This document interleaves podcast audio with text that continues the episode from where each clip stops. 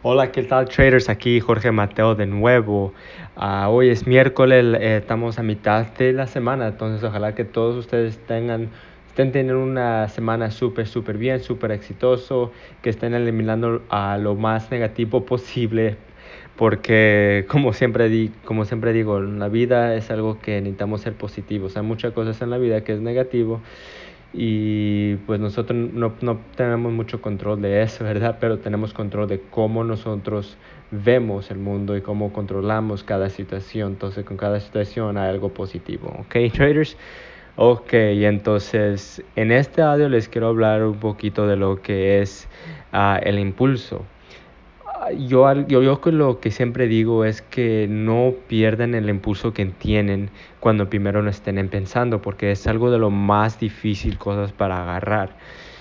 Dicen que, se, que para que algo se convierta a, una, a un hábito, se dilata 21 mm, días, otra persona dice 23 días, otra persona dice 25, pero se dilata normalmente tres semanas para que una cosa, algo que empiece, se haga un hábito.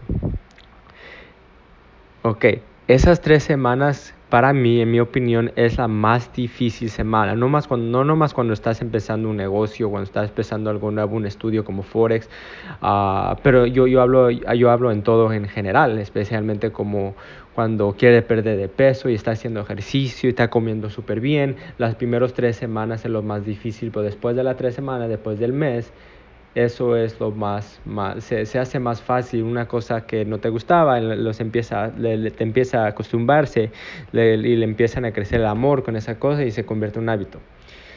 Una, una, una cosa que, que varias personas preguntan es que si que si yo prefiero perder, perder 10 mil dólares o perder un hábito que, me, que, yo que a mí me ha costado crecer. Me ha costado que, que me guste y que me acostumbre, ¿verdad?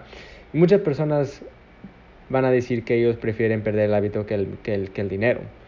Para mí personal, yo prefiero perder los 10 mil dólares que perder algo que, que, yo empecé desde el principio, porque es, es una de las más cosas difíciles, es, el, es cuando, cuando empiezas algo nuevo y cuando lo estás, en, lo estás uh, estudiando y aprendiendo y implicando y aprendiendo más y perdiendo, pero, pero ganar otra vez. Pero cada día lo haces, entonces yo prefiero perder los 10 mil dólares que, que que perder una cosa como digamos con, el estudio que tengo con, con, el negocio o con el forex en lo que sea o hasta en la salud porque yo antes este antes este tenía problemas de peso Uh, yo pesaba 100, 225 libras y en menos de un año logré bajarlo hasta 100, 160, 150, 157. Pero lo, para mí lo más difícil era la primera tres semanas, el primer mes. Pues no me gustaba ir al gimnasio, no me gustaba comer bien, a mí me gustaba comer las hamburguesas, uh, los, los chetos, me gustaba comer muchas así cosas que no debiera de comer. Pero cuando dejé todo eso, la primera tres semanas era lo más, más, más súper difícil para mí. Pero ahora ya que meses pasó, ahora ese es, el tipo de vida que yo vivo, porque como uh, bien, como lo que es mucha proteína, hago ejercicio todos los días, no, no pasa ningún día sin hacer ejercicio.